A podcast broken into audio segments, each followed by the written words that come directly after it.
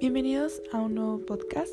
Hoy vamos a hablar sobre las fundaciones, en específica la Fundación RIE, que es de rehabilitación infantil. RIE es una fundación que nació por Roberto Sandoval con los principios de generar apoyo a infantes que presenten discapacidades diferentes, necesidades especiales, disfunciones neuromotoras de origen neurológico, traumático, entre otras, dando la prioridad a las familias con escasos recursos económicos. Bueno, ¿qué es la Asociación RIE o la organización RIE?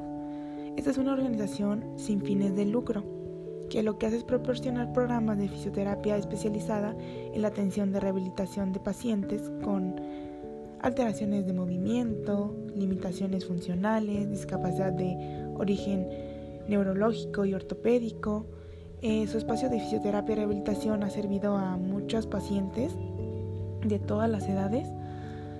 Con el profesionalismo, pues son un apoyo fundamental en ese proceso de recuperación para las personas. ¿Qué actividades tienen?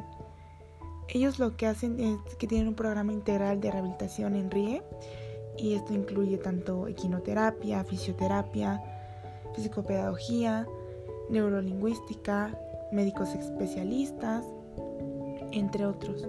También atienden tanto parálisis cerebrales infantiles, síndrome de Down, eh, autismo, entre otros, que indica la equinoterapia.